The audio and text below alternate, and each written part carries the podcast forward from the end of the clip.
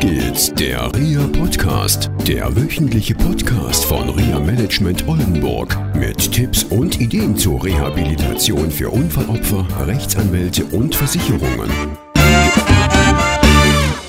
Hallo und herzlich willkommen zu einer neuen Sendung von Auf geht's, der RIA Podcast. Heute bin ich in Fechter bei Jacqueline Ludewicht. Hallo Jörg. Hallo. Schön, dass ich dein Gast sein darf. Ja, schön, dass du da bist. Ja, im schönen Fechter. Sehr ländlich hier. Wir sitzen im Aphasie-Zentrum Ja. und Sprache ist nicht unser Thema heute. Das habe ich ja viel mit Herrn Runch und mit Katrin Billow schon besprochen. Sondern es geht heute um Schulter, Arm und Hand. Und es geht um deine Profession als Ergotherapeutin. Du bist seit 2009 hier Genau, Ergotherapeutin und Leiterin des Arm-Hand-Labors. richtig. Und du hast mir viele spannende Dinge erzählt in der Vorbesprechung. Mm, Ich habe viel gelernt und ich glaube, das ist auch ein Thema, was viele Hörerinnen und Hörer interessiert. Mm, Was ich faszinierend fand als erstes nach so Lähmungserscheinungen, das ist mir nie so bewusst geworden, dass Menschen ihren Arm vergessen. Das fand ich unheimlich spannend. Vielleicht kannst du mal erklären, wie es dazu kommen kann. Ja, das äh, liegt halt ähm, daran, dass die Wahrnehmung in der betroffenen, auf der, an der betroffenen Seite ähm, ja, durch, durch, die, durch den Schlaganfall oder durch die Blutung halt gestört sind und ähm, diesen Arm einfach nicht mehr, nicht mehr wahrnehmen, nicht mehr sehen, ähm, nicht mehr spüren. Ja, dadurch kann das dann halt passieren, dass ähm, der Arm an der Seite herunterhängt oder eingeklemmt wird ne? und ähm, ja, dadurch Schmerzen verursachen können. Ne? Ja. Ist natürlich schlimm, wenn man es gar nicht mehr fühlt, den Arm, Mhm.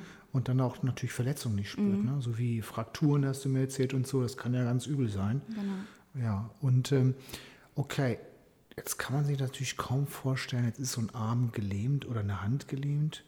Ähm, Wie kriegt ihr das wieder hin, dass da, sage ich mal, wieder Bewegung reinkommt oder dass Sensibilität wiederkommt? Hm, Eins vorweg, du hast mir erzählt, es hilft bei vielen, nicht bei allen. Und auch das kann Erfolg sein. Wenn ein Patient merkt, da kommt nichts mehr, dann dürfen Patienten auch von Wünschen, der Arm könnte mal wieder funktionieren, die Hand könnte mal wieder funktionieren, auch Abschied nehmen. Das kann auch ein wichtiges, gutes Ergebnis sein. Nur, wie ist das halt in den anderen Fällen, wo es klappt? Wie, wie kommt ihr da hin? Habt ihr da besondere Hilfsmittel, Massagemöglichkeiten oder was habt ihr für ein Konzept? Ja, also wir arbeiten halt wirklich ganz ganzheitlich. Das bedeutet, ähm, dass wir unter anderem auch so Sensibilitätstraining für den Arm machen, Krafttraining, ne, ganz viel wiederholen, den Arm durch, durch geführte Bewegungen mit der, mit der nicht betroffenen Seite ähm, in den Alltag mit einbeziehen.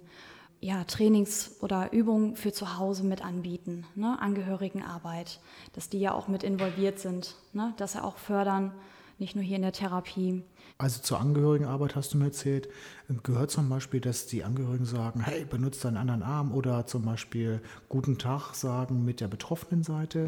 Äh, Dass also äh, auch immer eine Erinnerungsfunktion sozusagen da ist, die betroffene, gelähmte Seite möglichst mit einzusetzen. Genau. Okay. Und wenn es halt, genau, zur Begrüßung die Hand zu geben, ne? Oder mal, ja, versuchen an die Türklinke hochzukommen oder mal ein Glas oder die Flasche Wasser fast festzuhalten, ne? Auch wenn jetzt so nicht die, die ganz, ne, so die, die richtigen Fortschritte oder so die Aktivität vorhanden ist, ne? Aber zumindest als, als Haltefunktion ähm, mit eingesetzt wird, ne? Also auch im Sinne von Erinnerung, der Arm ist, die Hand ist noch da. Genau, mit auf den Tisch legen, ne? mit auf den Tisch platzieren, genau, den Arm einfach im, im Blickfeld haben. Welche Tipps gibst du dann den Betroffenen selber, dass sie dran denken? Hast du da ein bestimmtes Schema oder gibt es irgendwelche Gedächtniskarten oder gibt ihr ihnen irgendwelche Audi- Audiosachen mit, dass ihr irgendwelche CDs habt oder sowas, dass sie so ein Training haben? Oder ist es rein hier im Rahmen der Intensivtherapie, dass ihr immer wieder den Fokus liegt darauf und nach einer gewissen Zeit ist das automatisch, dass die Betroffenen dran denken? Also wenn der Arm wirklich kaum beachtet wird, fangen wir halt so an, dass wir auf die Lagerung ja auch achten, ne, dass der Arm immer im Blickfeld ist, ne, durch, ähm, durch einen Tisch auf, an dem Rollstuhl ne, oder durch ein Kissen, dass wir gleich in der Therapie auch durch die, durch die anderen Disziplinen oder mit den anderen äh, Disziplinen, mit der Sprachtherapie, der Krankengymnastik zusammenarbeiten und auch immer wieder sagen, auch bitte darauf achten, ne, dass wir da gemeinsam an einem Ziel arbeiten und, und demjenigen, ja, wenn es erstmal um Lagern geht oder im Alltag mit, auf dem, mit aufs Waschbecken legen. Ne? Mhm. Ja, alltägliche Dinge halt. Okay.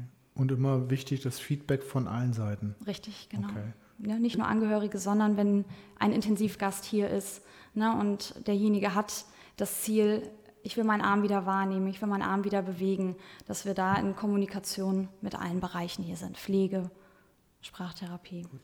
Kommunikation ist das eine, also auch die eigene Kommunikation. Mhm.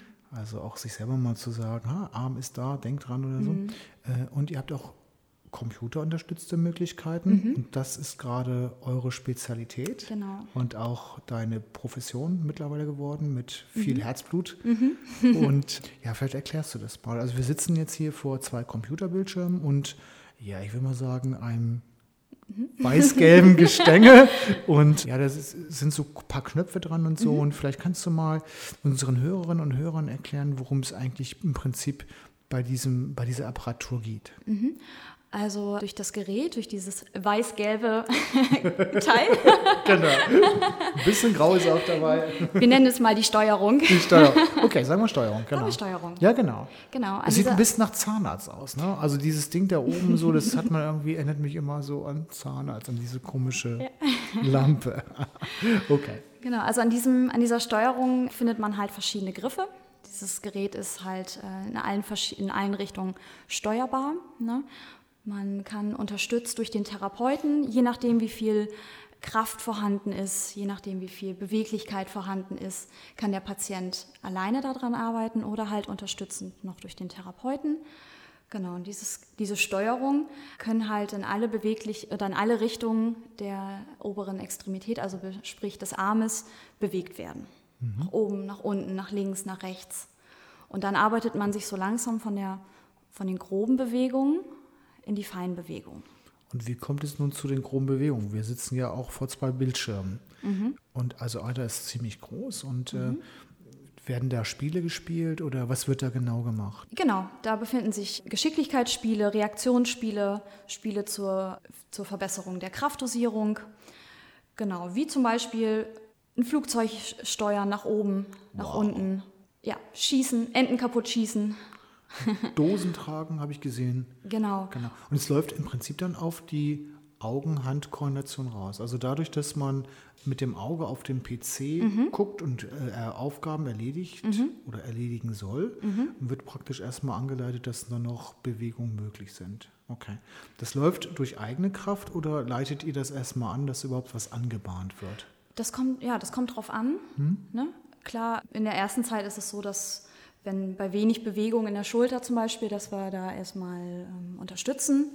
Ne? Oder, aber nach, äh, nach dem täglichen Training, also wir gehen ne, laut unserem Konzept oder unserem Trainingsprogramm ist es so, dass wir das Training am Computer täglich wiederholen. Wie und lange geht das? Wie lange können sich die, unsere Hörerinnen und Hörer das vorstellen? So acht Stunden am PC arbeiten oder so?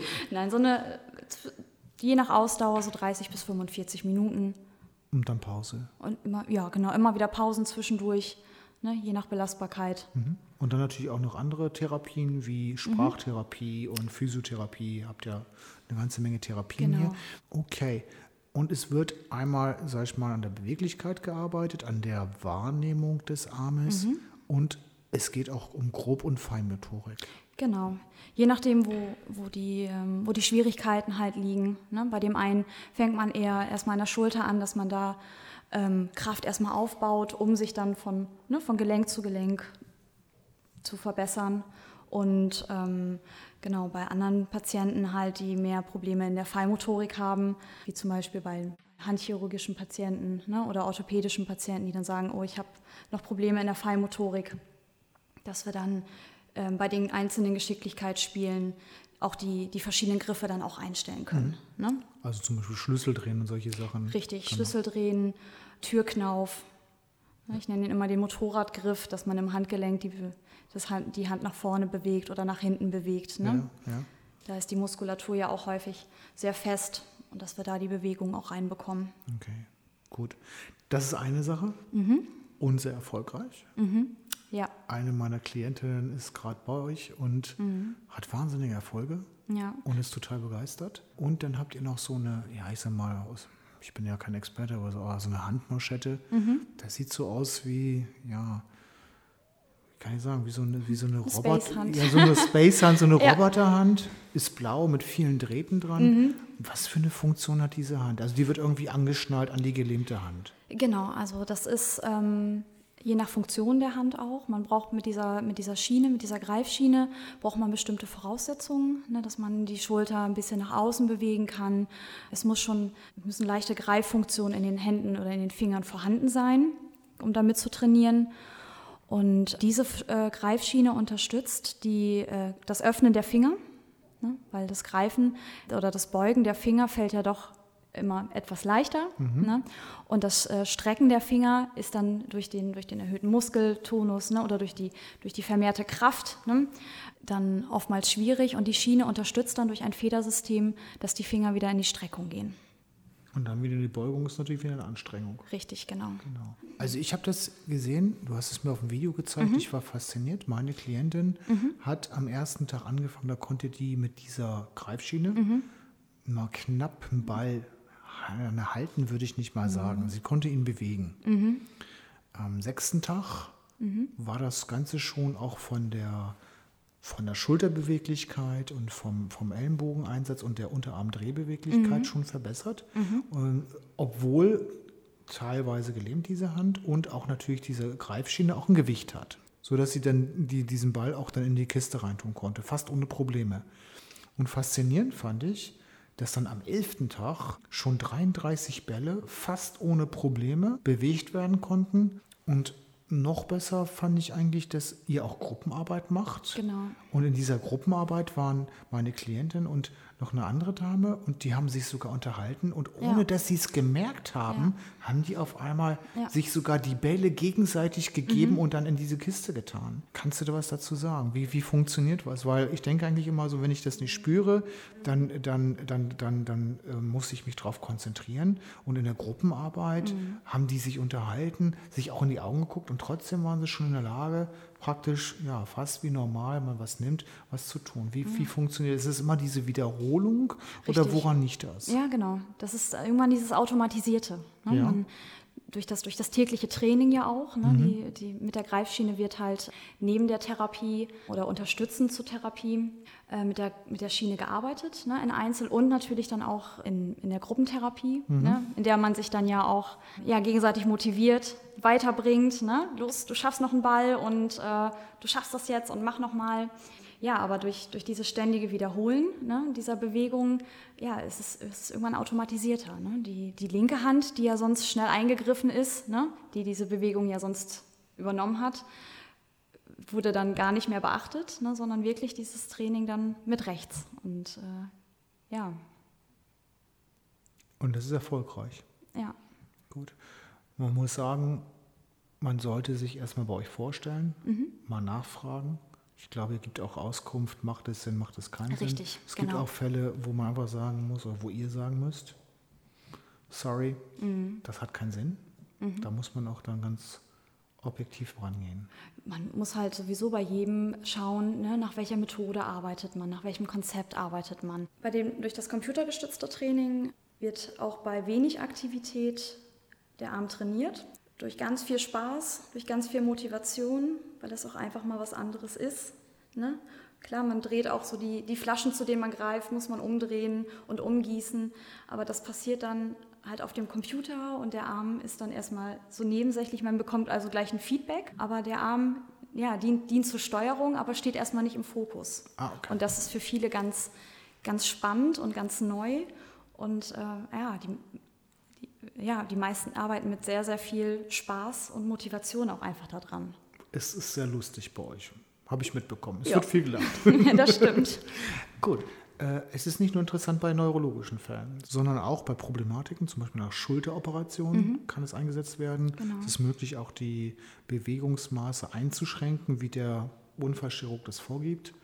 Aber auch ähm, wird es eingesetzt bei handchirurgischen Fällen. Mhm. Da seid ihr also auch ganz offen. Mhm, genau. Es genau. geht einfach darum, die, die Fähigkeiten wieder zu erreichen. Ne? Wenn es ein erweitertes, erweitertes Bewegungsausmaß in der Schulter ist oder die, die Muskulatur, die abgebaut ist, ne? dass man die dadurch wieder trainiert und kräftigt. Und es ist ein ergänzendes Angebot zur Handtherapeutinnen und Thera- Handtherapeuten, Genau. die ja auch aus der ergotherapeutischen Schiene kommen. Ja.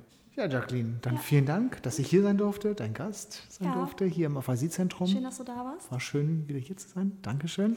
Und ja, tschüss, bis zum nächsten Mal. Tschüss. Tschüss. Das war eine Folge von Auf geht's, der REA Podcast, eine Produktion von REA Management Oldenburg. Weitere Informationen über uns finden Sie im Internet unter www.reamanagement-oldenburg.de.